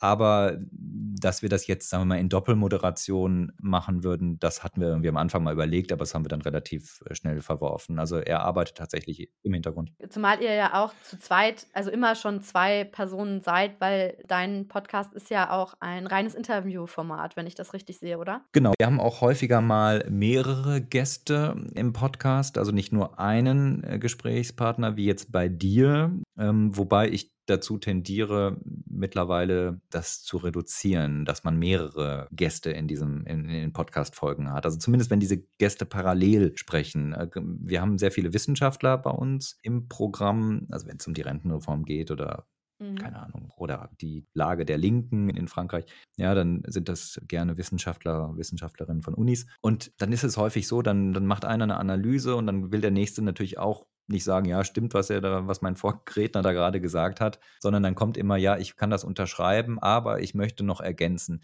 Und ich finde das irgendwie jetzt nach vielen Folgen, die wir gemacht haben, wir sind jetzt bei Folge 40, mhm. Äh, finde ich das äh, doch ermüdend und bin so auf dem Trip, dass ich denke, ein Gesprächspartner reicht eigentlich auch. Und gerade jetzt, vor einer Woche, habe ich ein Interview geführt mit einer Holocaust-Überlebenden. Auch da hatte der Laundry den Kontakt hergestellt. Die ist 95 Jahre alt, lebt in Frankreich, kann, kann natürlich kein Deutsch. Und wir haben das Interview auf Französisch äh, geführt. Unglaublich beeindruckend, wie, wie klar diese Frau denkt mit 95 Jahren, wie, wie präzise sie sich ausdrückt und natürlich diese Lebensgeschichte. Die Frau ist nach Auschwitz deportiert worden, hat ihre ganze Familie verloren. Also man, man kann da kaum zuhören, so, so schrecklich ist das einfach. Aber auch da war es natürlich keine Diskussion, dass diese Frau alleine in dieser Podcast-Folge erscheinen muss. Da kann man jetzt nicht noch einen zweiten dazusetzen. Und ähm, ich tendiere dazu, dass wir das in der Zukunft zur Regel machen, dass eigentlich nur noch ein Gast oder eben zwei Gäste, aber dann zu verschiedenen Themen hintereinander man kann auch mal, wir können auch mal Reportagen machen. Ne? Also das Podcast-Format muss jetzt nicht immer Interview sein. Das Schöne ist ja, es ist ein privater Podcast, kann damit alles machen. Klar, ich mache, was ich will. Bin nicht auf eine Redaktionskonferenz wie sonst in meinem Beruf angewiesen, die dann sagt, nee, ja, finden wir gut das Thema oder finden wir schlecht, sondern ich mache das einfach. Mhm. Man darf machen, was man will. Man, man hat Narrenfreiheit. es muss auch nicht auf die Sekunde, genau wie es ja im Radio oft ist, stimmen oder man darf auch mal was drin lassen, was jetzt vielleicht eine Info wäre, die man im Radio eher rausgeschnitten hätte, oder? Genau, ja klar. Mhm. Also ich versuche natürlich schon ein bisschen was zu schneiden, wenn es jetzt zu langatmig wird, aber mhm. klar, also ein Interview für die Sendung Europa heute würde ich dann natürlich viel radikaler rangehen Mhm. Äh, was die Informationen und was Kürzen anbelangt, als jetzt im Podcast. Also ich meine, Labern gehört da beim Podcast ja zum Geschäft. Ja, das stimmt. Aber manches geht dann auch verloren, wenn man zu viel schneidet, finde ich. Das ist ja auch manchmal das Interessante, so was man, ja, wo man eben dann nicht alles, jedes Wort sich vielleicht so ganz genau überlegt. wo man auch genau. einfach mal so einigermaßen frei sprechen kann, auch wenn man Hörer hat. Ja, absolut. Aber ich fand das, also was du jetzt gerade gesagt hast, ich, ich denke gerade an eine Folge, die ich super interessant fand. Vor allem ist es bei mir auch gerade sehr aktuell, weil mein Kind bald eingeschult wird wird mit drei Jahren. Das ist ja die École Maternelle, ja. ist ja eigentlich eine Vorschule. Und heute haben wir auch nochmal darüber gesprochen, dass es ja sogar in der, in der Grande Section, also in der im letzten Vorschuljahr ist es ja eigentlich schon wirklich so eine Mini-CP, also schon wie wirklich eine Vorschule eben. Also es wird ein Programm, ein pädagogisches Programm abgearbeitet. Und dazu hatte ich mir, so kam ich auch übrigens auf deinen Podcast, weil die Folge habe ich mir nämlich angehört, wo auch zwei Gesprächspartnerinnen dabei waren. Das stimmt schon, dass, dass ich auch das Gefühl hatte, die eine versucht dann auch immer noch mehr zu sagen, aber ich fand es sehr komplementär und es kommt dann doch, es kommt doch nochmal neue Ideen immer wieder dabei zustande. ja, in dem Fall hat das ganz gut äh, funktioniert. Ist natürlich auch ein super Thema, muss man sagen. Ne? Dieser Unterschied mhm. Kindergarten, École Maternelle, das ist. Auch, äh, glaube ich, ein Dauerbrenner. Das ist so. Absoluter ja, Dauerbrenner. So typisch deutsch-französisches Thema und auch ein Konflikt, ein großer, finde ich. Ein Konflikt, den man auch kaum auflösen kann. Wir haben das äh, Problem auch an unserer Schule, das geht von drei bis sieben, also das ist auch eine École Maternelle und eine École Élémentaire. Also sowohl Grundschule als auch Kindergarten. Und für deutsche pädagogische Augen ist das eine Katastrophe, wenn die da reinkommen, ne? weil die sehen da eine Tafel und das ist alles null nach deutschen nach den deutschen Vorstellungen. Denn so habe ich das gelernt, auch aus dieser Podcast-Folge. Das deutsche System sagt, wir betreuen die Kinder und wir machen denen ein Bildungs- Bildungsangebot, aber sie müssen dieses Bildungsangebot nicht wahrnehmen. Das heißt, wir. Sie lernen beim Spielen. Sie lernen beim Spielen, aber sie müssen auch, nicht, wir, wir, wir bereiten die Kinder nicht auf die Grundschule vor. Und die auf Franzosen die sagen, mhm. klar, wir bereiten in der École Maternelle die Kinder auf die Grundschule vor, sodass die vernünftig in der ersten Klasse loslegen können. Und das sagen die Deutschen nicht. Und dann gibt es natürlich das Problem mit Partizipation. In Deutschland ist es extrem wichtig, dass die Kinder da entscheiden dürfen. Und das ist natürlich in französischen System überhaupt nicht. Ne? Da gibt es einen Stundenplan, auch bei uns in der Schule und dann wird das gemacht und dann kann das Kind nicht sagen, nö, ich gehe aber jetzt malen oder ich will das nicht. Das, das geht nicht. Mhm. Deine Gesprächspartnerin sagte da, dass es in Frankreich sehr programmzentriert ist. Das fand ich eine gute, super gute Zusammenfassung im Gegensatz zu Deutschland, wo ja. der Kindergarten kindzentriert ist. Also sie hatte diese Gegenüberstellung. Seitdem ist es in meinem Kopf auch so viel klarer geworden. So dieses ja programmzentriert versus kindzentriert. Und genau das ist auch mein innerer Konflikt. Denn in Frankreich, also ich hatte jetzt vor zwei Wochen den Termin mit der Direktrice in der École Maternelle ja. und ich bin, die Deutsche in mir ist ja ausgeflippt irgendwie. Also es ist einfach sehr schwierig, finde ich. Wenn man es anders kennt oder wenn man es, ja, die, den deutschen Kindergarten kennt, stelle ich gerade fest, dass das, was hier alternative Modelle sind, ist eigentlich eher in Deutschland Standard. Also wo man dann hier viel Geld für zahlt. Das ist jetzt gerade eine Überlegung von uns, ob wir unser Kind auf eine Montessori-Schule schicken, die ohne Kantine und ohne Garderie, also ohne Hort, schon 5.900 Euro kostet, also knapp 6.000 Euro pro Jahr oder für die zehn Monate. Also knapp 600 Euro monatlich, wenn dann noch noch Geschwisterkinder dazukommen, dann wird man sehr schnell sehr viel Geld los. Alles, was da so hervorgehoben wird, was da gemacht wird in der Montessori-Schule, die Kinder gehen sogar nach draußen in den Garten, um zu spielen, denke ich mir, wow, das ist in jedem deutschen Kindergarten der Fall. Die Kinder ähm, da sind gemischte Gruppen. Es sind nicht nur drei- bis vierjährige zusammen. Die Kinder sind zwischen drei und sechs Jahren in heterogenen Gruppen, spielen die zusammen. Wow! Und ich denke mir, das ist alles, ich kenne es nicht anders. Es ist alles für mich total normal. Und ja, das ist, das ist gerade wirklich schwierig. Aber ich kann jetzt aus eigener Erfahrung sagen, die Kinder überleben auch sehr gut das französische System. So ist es nicht. Die werden da jetzt auch nicht geknechtet mit, ähm, das ist ja auch relativ mit diesem ja, Unterricht da. Ne? Und also trotzdem sind es, also allein der Betreuungsschlüssel, also bei uns in der École Maternelle, man kriegt ja eine zugeteilt, also die École du Quartier, die, die nächste Schule bei uns, ja. da sind es 30 Kinder pro Klasse. Also dieses Jahr sind es 29 Dreijährige, beziehungsweise zweieinhalb bis dreieinhalbjährige, die sind ja nach Altersklassen aufgeteilt. Und da gibt es eben also eine Lehrerin sozusagen oder eine Betreuerin, eine Erzieherin und eine sogenannte AZEM, die ist aber seit, also ja, haben wir auch. Auch, ja. auch eine AZEM, so eine, so eine Hilfskraft. Hilfskraft ja. Die ist eigentlich, also die war, zu, als wir das Gespräch hatten, war die schon fünf Wochen krank, wurde auch nicht äh, ersetzt. Ich glaube, die Leiterin wollte auch, die macht wohl bei allen Eltern so ein bisschen Druck, damit man der Mairie, dem Rathaus Briefe schreibt, damit die ja, mehr Geld locker machen und vielleicht dann auch ja, mehr Personal einsetzen können. Also ich glaube, das war auch irgendwie alles so ein bisschen Programm von ihr, aber es war trotzdem sehr unangenehm für mich, da beim ersten Gespräch aufzutauchen und direkt gesagt zu bekommen, ja, wir haben keine AZEM, also es ist wirklich nur eine Lehrkraft für die 30 Kinder. Und wenn ich mir schon meine zwei Kinder angucke, oh Gott, also wenn ich mir vorstelle, 30 dreijährige Kinder, wie soll das funktionieren ohne Bestrafung zum Beispiel? Also wie, wie soll man 30 Dreijährige stillhalten können als einzelne Person, wenn ich schon mit zwei Kindern überfordert bin. Ja, die, die, die, Franzosen bestrafen ja, genau, ja das ist ne? da auch gang und gäbe. Also, dass man dann mal vor die Tür gestellt wird oder ja. jetzt unser dreijähriger Nachbar, der ist jetzt in den Kindergarten gekommen, der wollte die ersten zwei Wochen nicht mit der Mätresse sprechen. Ja, dann äh, wurde halt in die Ecke gestellt, seitdem genau. spricht er doch mit ihr. Ja, und das finde ich irgendwie aber auch sehr, sehr schwierig. Es geht auch, glaube ich, wirklich nicht anders. Also seitdem ich selber Mutter bin, denke ich mir, ist, also wie soll das gehen? Wie soll man als einzelne Person 30 Dreijährige ja, ähm, ja. im Zaum halten? Das, das Hölle, geht ja, ja, nicht anders als äh, mit bestrafen oder um also autoritär durchzugreifen. Also ich kann es mir nicht vorstellen, wie, wie soll das bedürfnisorientiert gehen komplett? Es Weiß ich nicht. Jedenfalls äh, schwer, auch beide Systeme irgendwie zusammenzubinden. Wir versuchen das gerade an unserer Schule in so einem Projekt. Ich bin da im Verwaltungsrat, also in, so einem, in dem Aufsichtsgremium sozusagen dieses, dieser Elterninitiative, wenn man die so nennen will. Also das ist eine, eine Schule, die macht halt keinen Gewinn, aber eine Privatschule anerkannt als Ersatzschule. Die Grundschule ist anerkannt als Ersatzschule in NRW, wird dann auch von der Bezirksregierung gefördert und alles. Aber die École Maternelle ist da losgelöst von, weil wir eben den deutschen Kriterien nicht entsprechen, ne? Partizipation und wir machen halt 100% École Maternelle und dadurch kriegen wir natürlich kein Geld von der Stadt oder vom Land. Und das ist äh, natürlich schwierig, äh, das dauerhaft durchzuhalten, weil die Kita-Plätze in Deutschland ja, ähm, zumindest die letzten beiden Kita-Jahre, sind ja gebührenfrei mittlerweile in Nordrhein-Westfalen. Und dann überlegt sich natürlich die eine oder andere Familie, ja, soll ich jetzt das Geld für die französische Schule ausgeben? Deshalb würden wir natürlich gerne in diese Förderung reinrutschen, aber dann sagen die Deutschen natürlich zu Recht, ja, dann müsst ihr auch nach unseren Regeln spielen. Mhm. Ja, und jetzt versuchen wir irgendwie dann einen Kompromiss zu finden zwischen dem deutschen System und dem französischen System. Und das ist eigentlich unmöglich, weil diese beiden Systeme so auch von der Geschichte her so komplett unterschiedlich aufgesetzt wurden. Die deutschen Kindergärten, wenn sie betreut werden vom Land, äh, unterstehen ja auch nicht dem Schulministerium. In Frankreich ist das der Fall. Ne? Und das wird ja auch kontrolliert. Da ist ja, das wurde auch in deiner Podcast-Folge ja schon angesprochen, da gibt es auch wirklich schon diesen Konkurrenzdruck, da gibt es Leistungsdruck, ja. da ja, werden die Lehrer bewertet, benotet.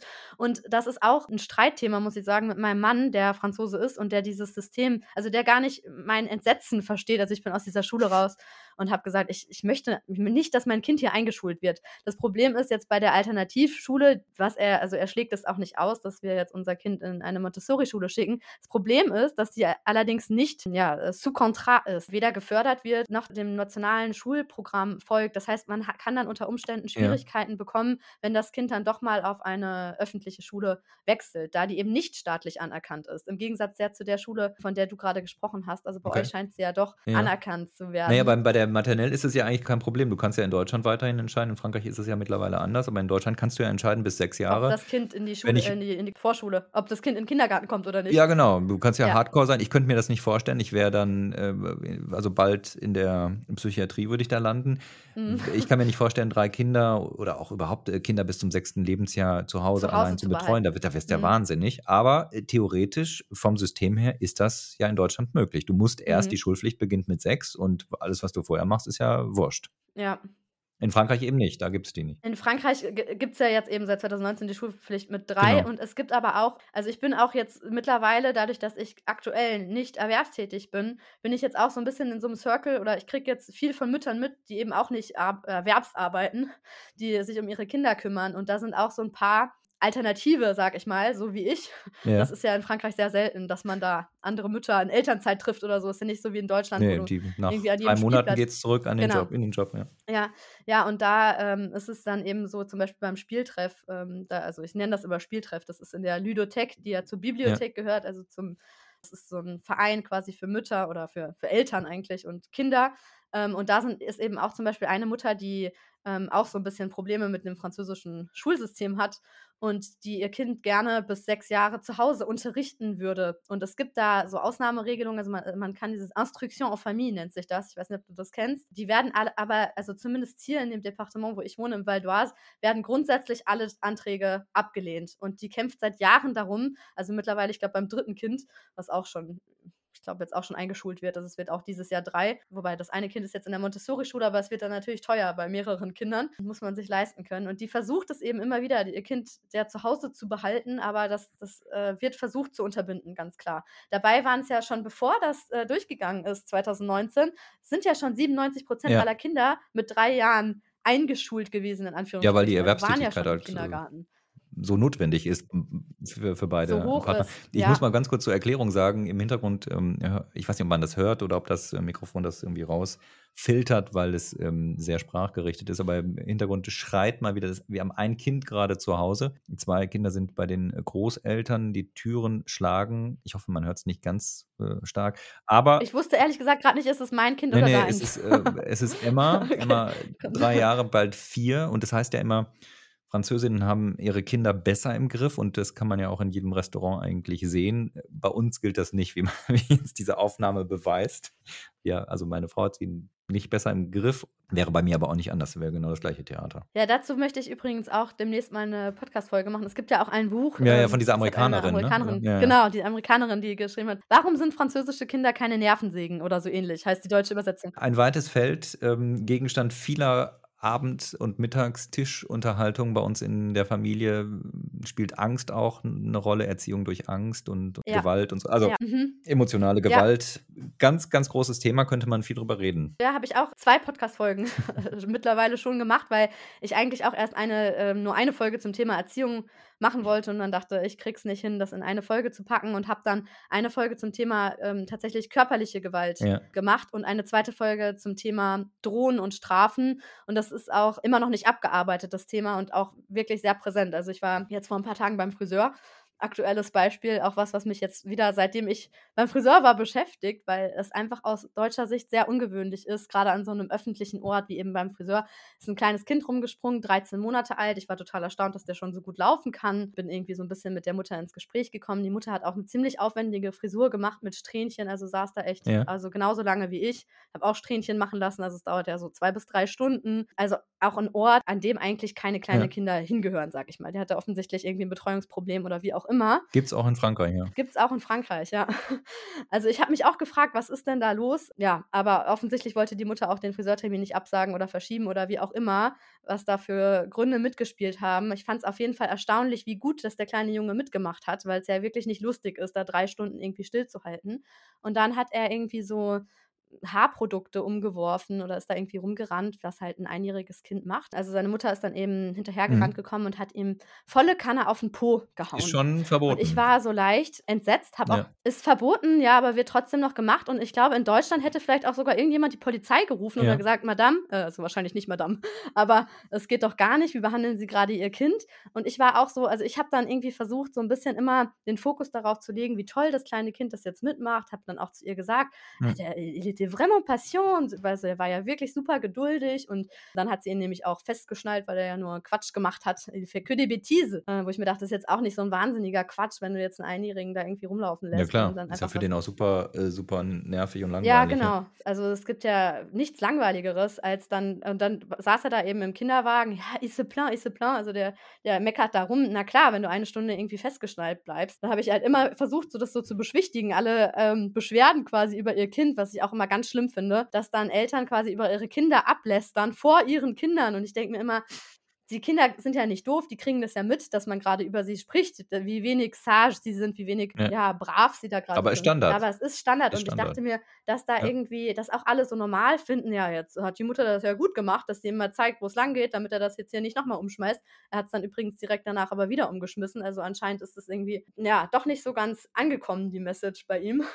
Also ich meine, es funktioniert, es funktioniert wirklich gut. Ich kriege das oft mit, dass diese mit Angst spielen funktioniert bis zu einem gewissen Alter. Ich glaube bis sechs Jahre oder so. Ja, aber das Problem am Ende ist ja, das hat Frau Hammes Di Bernardo, glaube ich, gesagt, in der Podcast-Folge zur Kita, dass die deutschen Kinder selbstbewusster sind als die französischen Kinder. Also wenn man das jetzt so äh, verallgemeinern kann. Ne? Also dass die französischen Kinder dann mhm. womöglich auch durch diese Erziehung mhm. eventuell, ich sage es mal ganz, ganz vorsichtig, ein Selbstbewusstseinsproblem haben. So aus, aus meiner eigenen Schulzeit, als ich da äh, Austauschfahrten nach Frankreich gemacht habe, ist mir das auch durchaus aufgefallen. Ne? Aber das ja, es hatte verschiedene Gründe, aber da war es immer so, die Deutschen im Unterricht kein Problem, im französischen Unterricht, die gucken sich das fünf Minuten an, dann melden die sich und machen mit und die Franzosen dann beim Gegenbesuch sind dann stark eingeschüchtert ne, und trauen sich kaum dann Deutsch zu sprechen. Also dieses eingeschüchtert sein und dieses deutsche Selbstbewusstsein, eventuell ist das auch ein, eine Folge der Erziehung. In, mit ganz vorsichtig formuliert, ich will mich da nicht zu sehr auf das Glatteis wagen, aber das spielt da vielleicht auch eine Rolle. Ja, es ist also, also eine Freundin von mir, die als Französin auch schon seit langer Zeit in Deutschland lebt,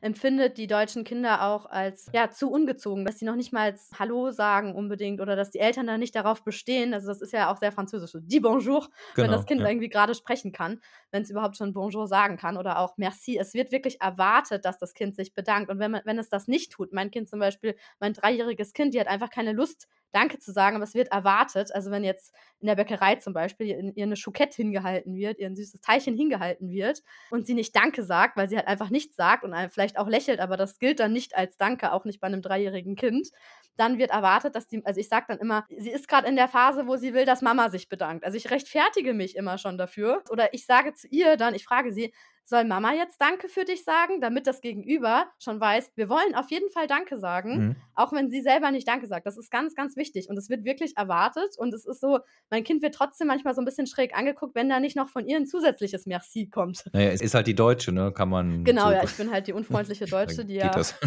ja, ja, genau, da hat man dann eine Begründung zumindest für die Unfreundlichkeit.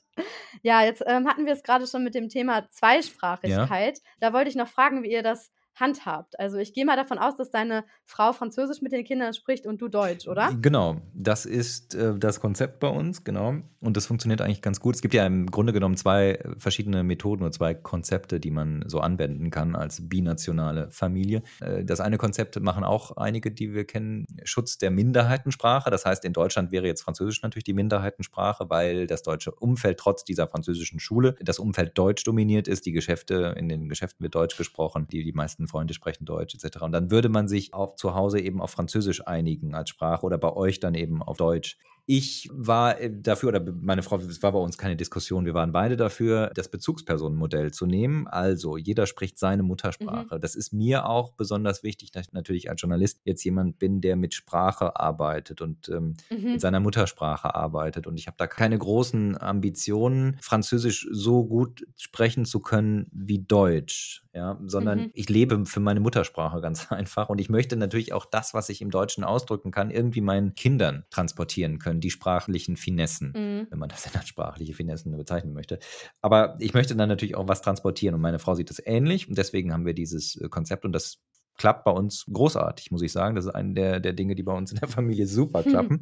Die antworten dann tatsächlich auch entsprechend. Das heißt, in so einer Mittags- oder Abend, äh, Abendtisch-Unterhaltung ist es dann so, wenn die mich ansprechen und dann reden die Deutsch und wenn die meine Frau ansprechen, dann reden die sofort mhm. Französisch. Mhm. Also das, das wechselt dann auch. Und ähm, führt allerdings auch dazu, dass die total irritiert sind, wenn wir in Frankreich sind und ich dann Französisch spreche, dass die total irritiert von mir sind. Ne? Ja, Papa, jetzt, warum sprichst du denn Französisch und so? Kannst du, sprich mit uns Deutsch. Die wollen gar nicht, dass ich mit denen Französisch spreche, das ist für die, das passt irgendwie nicht. Ähm, mhm. Um, aber gut, das ist jetzt ein Kollateralschaden, den man irgendwie verkraften kann, finde ich.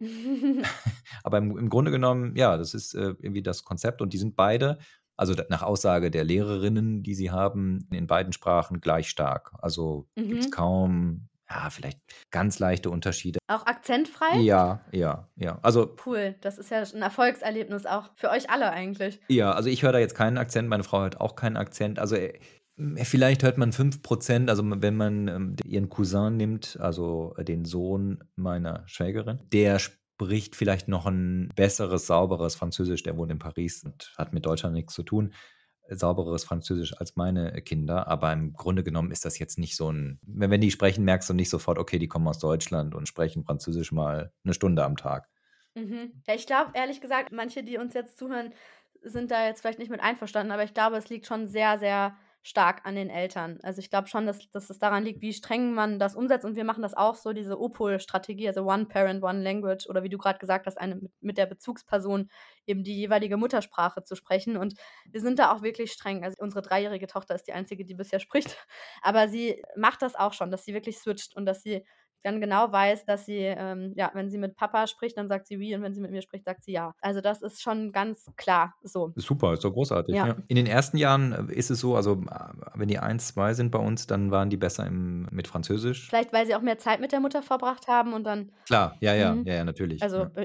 Frage ich jetzt einfach mal so. Ist ja in Deutschland nicht selbstverständlich, da machen ja manche Väter auch Elternzeit. Ja, ich habe auch Elternzeit gemacht. Ich habe insgesamt, ah, okay. weiß nicht, boah, wie viel, zehn Monate oder elf Monate Elternzeit gemacht. Nicht schlecht. Erzähl das mal bitte meinem Mann. Ja, aber in Frankreich gibt es das System ja nicht. Ja. Ich habe auch Elternzeit äh, gemacht, aber zum Beispiel die Elternzeit, also gerade beim zweiten Kind oder beim dritten Kind, da geht es dann ja auch darum, dass man sich um das Kind kümmert als Vater zumindest habe ich das dann als Aufgabe gesehen, das jetzt älter ist, weil für den ändert sich ja auch sehr viel. Ne? Der muss einen neuen oder die muss dann einen mhm. neuen Platz finden in der Familie, merkt auf einmal, dass viel Aufmerksamkeit auf dieses Neugeborene projiziert wird und dann können ja schon mal so Geschwisterkonflikte auftauchen. Und da hatten wir mit, dem, mit meinem Sohn da eine, eine schwierige Phase, da habe ich mich sehr viel um ihn gekümmert und dann haben wir das relativ schnell in den Griff gekriegt. Vielleicht auch dadurch, vielleicht hätte sich auch ohne mein Engagement da so gelöst, aber ich hatte das Gefühl, das hat damit zu tun. Das heißt, der Große war drei, oder? Oder?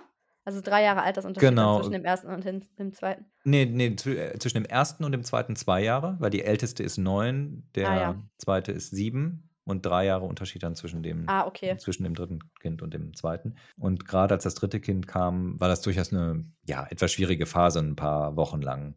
Und Mhm. da habe ich mich natürlich dann nicht um das Neugeborene gekümmert, sondern eben um, um den Mittleren. Mhm. Und ich glaube, das hat sich auch gelohnt. Also von daher. Und tatsächlich, ich meine, meine Frau hat gestillt sehr lange. Also natürlich verbringt die Frau da in dem Fall auch viel mehr Zeit. Also das wäre ja auch Mhm. gelogen, wenn ich da jetzt sagen würde, ja, da haben wir 50, 50 Aufteilungen gehabt. Nee, also gerade in den ersten Jahren nicht. Ja, Elternzeit denkt man vielleicht dann daran, dass der Vater dann Zeit mit dem Neugeborenen verbringt, aber ist ja auch als Familienzeit gedacht und es ist ja mindestens genauso wertvoll, wenn dann das ältere Kind aufgefangen wird, wenn die Mutter dann in der Zeit ja sich um den Säugling kümmert und dann aber ja trotzdem äh, einen Mental Load weniger hat Genau, sozusagen. ja. Ja, und äh, du sagtest jetzt, deine Frau hat lange gestillt. Eigentlich äh, Im sind wir schon Fall, ja. über der Zeit, aber es ist so spannend und Wir können eine, eine drei, drei Folgen daraus machen.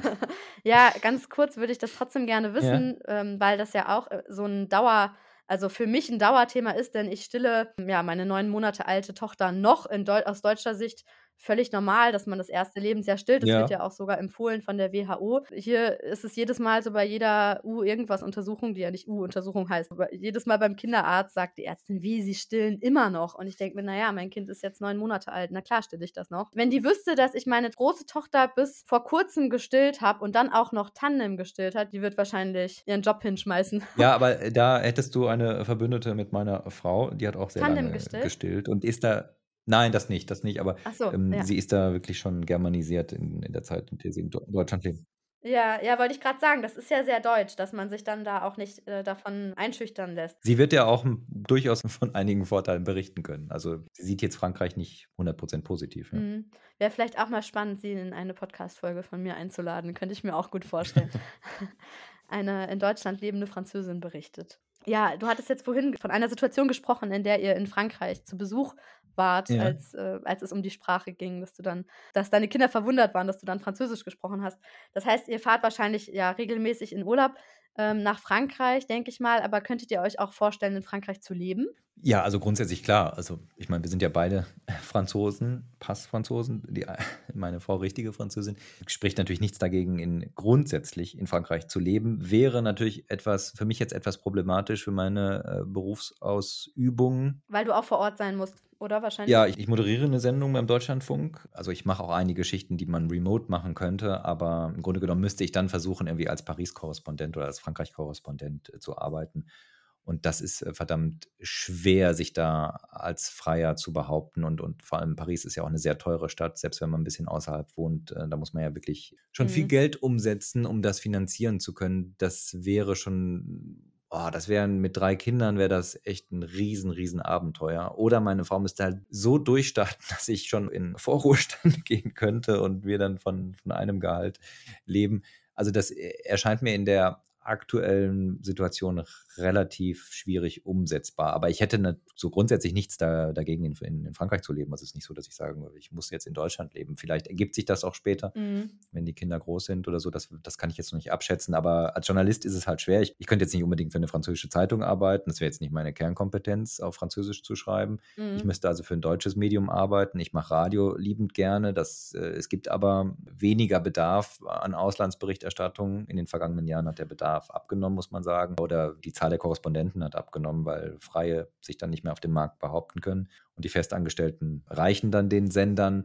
Ja, nach Frankreich geschickt zu werden, ist auch eine schwierige Sache und das wird man dann für drei, vier oder fünf Jahre. Das wäre jetzt auch nicht unbedingt meine Motivation, für vier Jahre dahin zu gehen, die Kinder hier abzumelden, dann da für drei, vier Jahre anzumelden, dann wieder zurück. Diese Umzüge ist ja auch für die Kinder nicht einfach.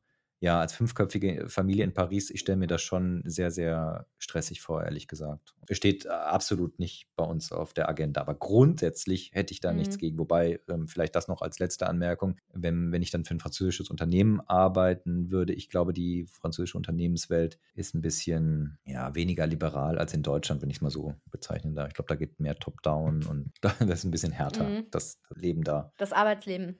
Das Arbeitsleben, ja, so mein, so Ja. mein Eindruck. Also Journalismus ist jetzt ein, Bereich, glaube ich, wo man in Deutschland viel besser aufgehoben Mhm. ist als in Frankreich. Kann ich mir auch gut vorstellen. Also ich habe bisher ähm, in den journalistischen Bereich nur ähm, durch Praktika ähm, reingeschnuppert. Ich habe mal im Courrier International in der Zeitschrift ein paar Monate gearbeitet und bei RFI auch im Radio, Radio France International. Aber da kriegt man ja dann schon so ein bisschen was von der Stimmung mit. Ja, ja, das ist äh, heftig. Und, und auch die Bezahlung ist einfach schlecht. Also man verdient in Paris, wenn du da RFI genannt hast oder auch andere Sender oder Zeitungen, man bekommt pro Artikel oder pro Beitrag weniger in Frankreich im, im, Mhm. im, im Schnitt, sage ich jetzt einfach mal, als in Deutschland.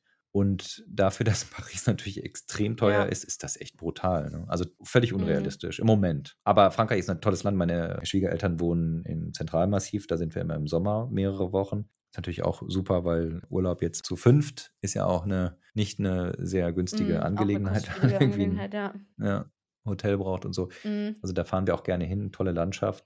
Ich hätte nichts dagegen, in Frankreich später zu wohnen. Überhaupt nicht. Mhm. Ist es denn für euch ein Thema, wieder nach Deutschland zu Ja, oder nach ja, Deutschland zurück zu? ja, schon. Ja? Ger- Gerade aus den Gründen, die du genannt hast, also dass man eben grundsätzlich, kommt natürlich auf den Bereich an, aber man verdient grundsätzlich besser Ja. in Deutschland und naja, mit der Inflation hat sich jetzt ein bisschen geändert, aber die Lebenshaltungskosten sind in der Regel trotzdem geringer. Ich meine, wir leben jetzt auch hier im Großraum Paris, das ist schon ja sehr teuer.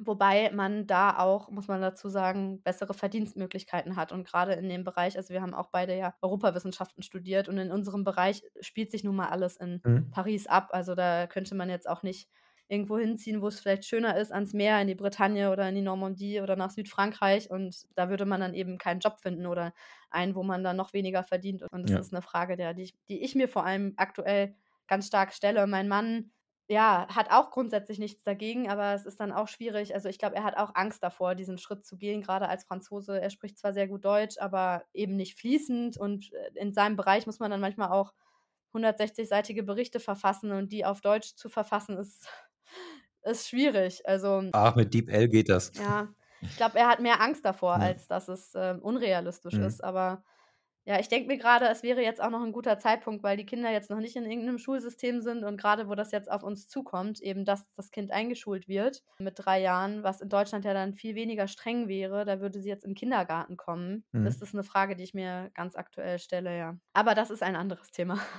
noch eine letzte Frage. Deutsch-französische Ja. Konflikte. Wir haben jetzt schon so ein paar ja, Kulturunterschiede angesprochen und ja, ich wollte mal nachfragen, was denn bei euch, also gibt es da immer noch Dinge, die komisch sind oder wo es zu Missverständnissen kommt im deutsch-französischen Zusammenleben oder im Zusammenleben mit einer Französin?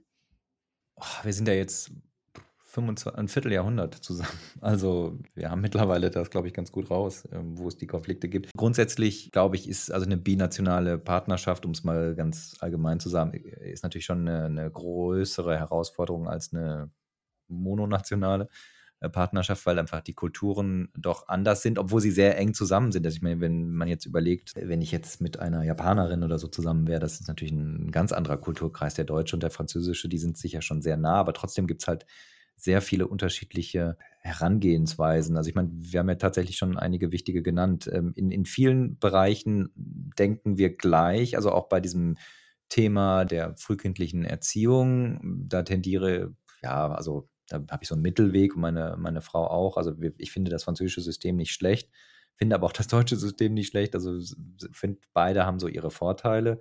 Ja, weil was so, sagen wir mal, ähm, politische Beobachtung angeht, die, die, das Streikgebaren in Frankreich, wenn man ein aktuelles Beispiel nimmt, da die Proteste gegen die Rentenreform, das ist für sie jetzt wahrscheinlich auch mittlerweile sehr befremdlich nach 20 Jahren in Deutschland, äh, dass die Franzosen da so emotional und so, so radikal wirklich auf so eine Reform äh, reagieren. Ja, für meinen Mann ist es immer, wenn ich ihn darauf anspreche, ist es befremdlich, dass die Deutschen das einfach so durchgehen. Ja, ich meine, Rentenreform, ich will jetzt das Thema jetzt nicht äh, ausbreiten, weil es wirklich ein sehr komplexes Thema ist und es ist ja nicht so nach dem Motto äh, von 62 auf 64. Dazu hören wir einfach deinen Podcast. Genau, von 62 auf 64, sondern das hat ja viele Facetten und die Franzosen arbeiten ja ohnehin schon länger und das Problem, also äh, wenn, wenn sie eine volle Rente bekommen wollen, dann ja häufig bis 67 und der Arbeitsmarkt für Ältere ist eine Katastrophe in Frankreich. Da gibt es ja ganz, ganz, ganz viele, ganz Ja. viele äh, Aspekte, aber trotzdem ist es natürlich so, wenn ich die Bilder da aus Paris sehe als Deutscher, dann ja, finde ich das schon seltsam, wie radikal das da zur Sache geht.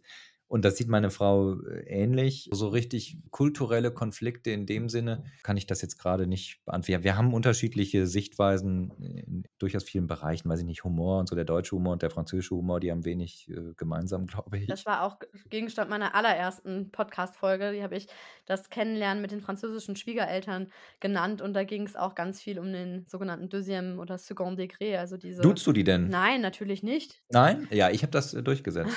Zack. Ach, wow. Ja. Ja. Echt, duzt du die nicht? Ja. Also ich habe irgendwann gesagt, ich, ich finde das bescheuert. Aber tatsächlich ist es ja so, dass die das, dass man das in Frankreich Also man muss sagen, es ist, wir haben eine sehr schwierige Beziehung. Wir haben jetzt auch seit anderthalb Jahren gar keinen Kontakt mehr. Also es ist ein, Okay. ein schwieriges, schwieriges Thema.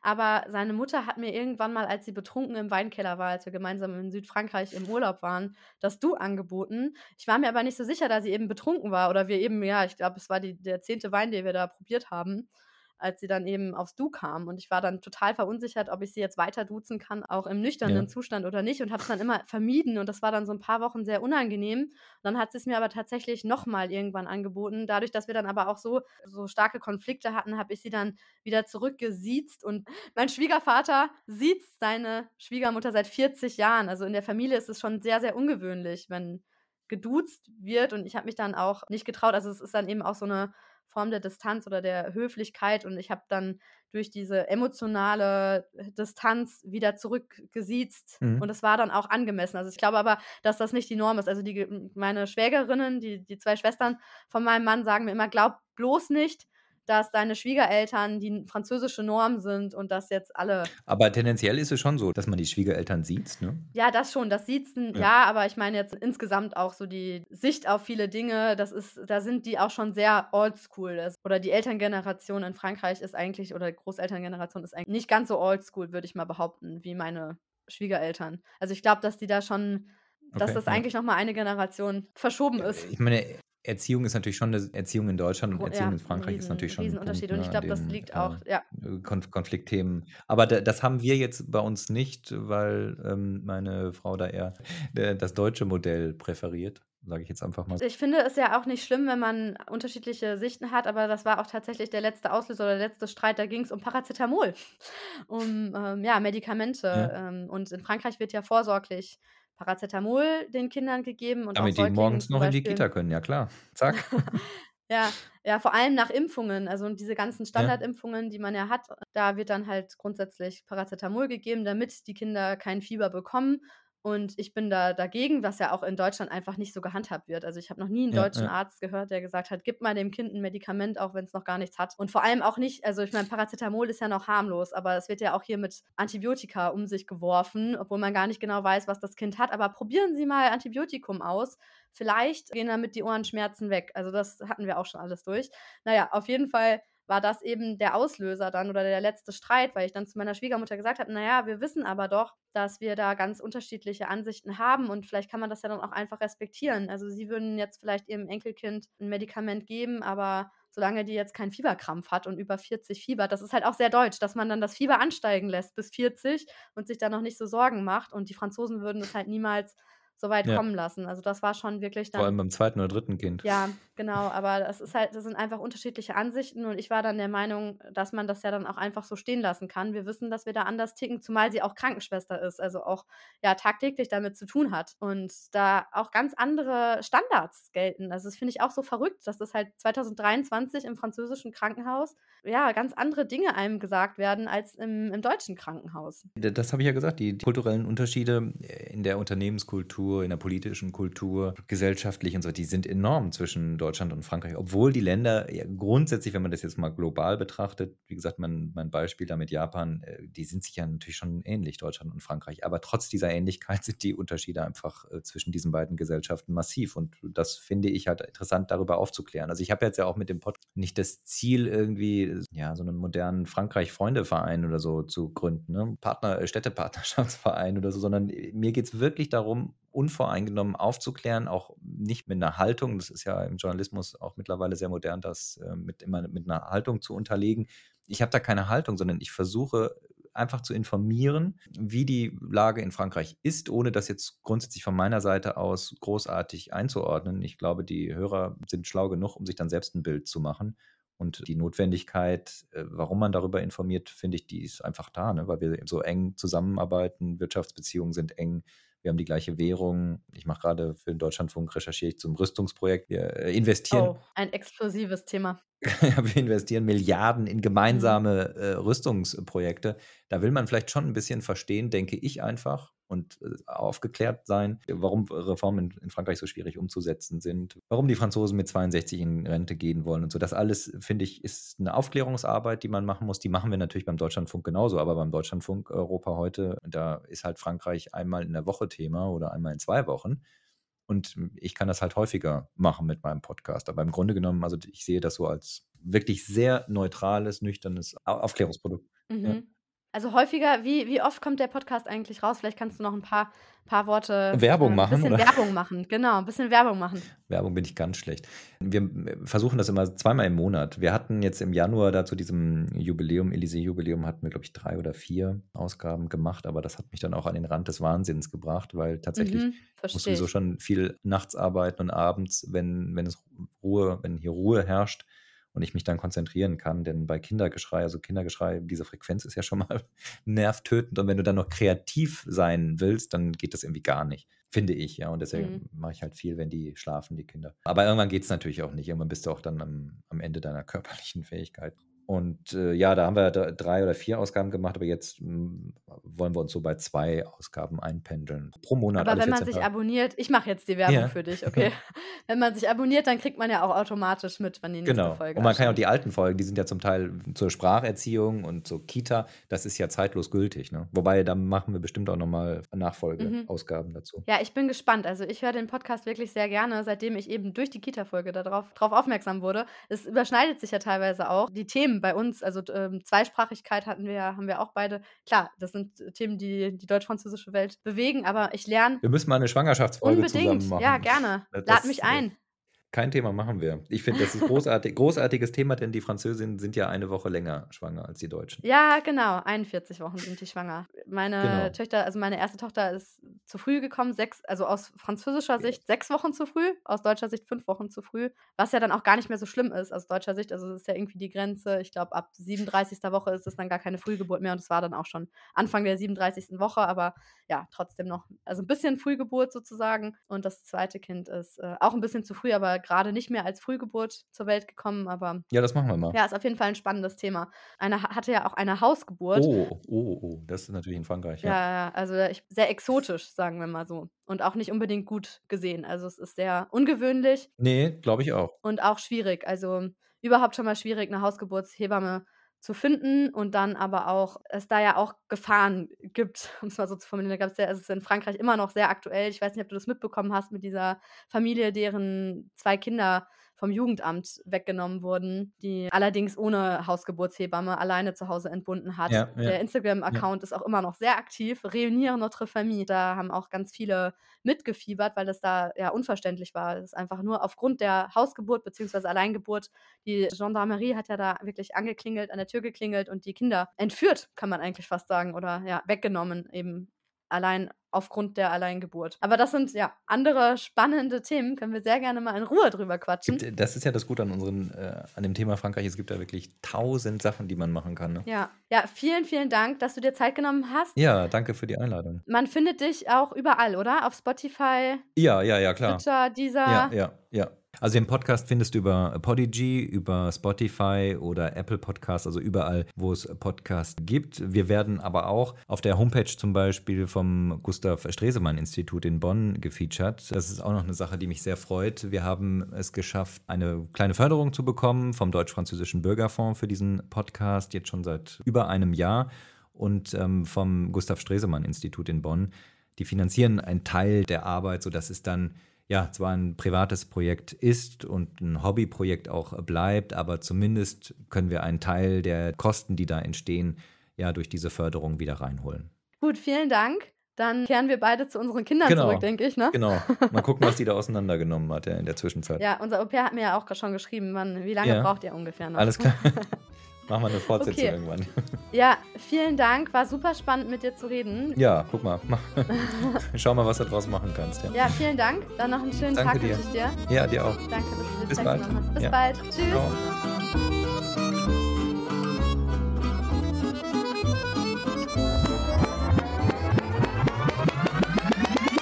Mittelalterliche und neuere Geschichte. Mittelalter. Mit, äh, Ich hatte mich gerade gemutet.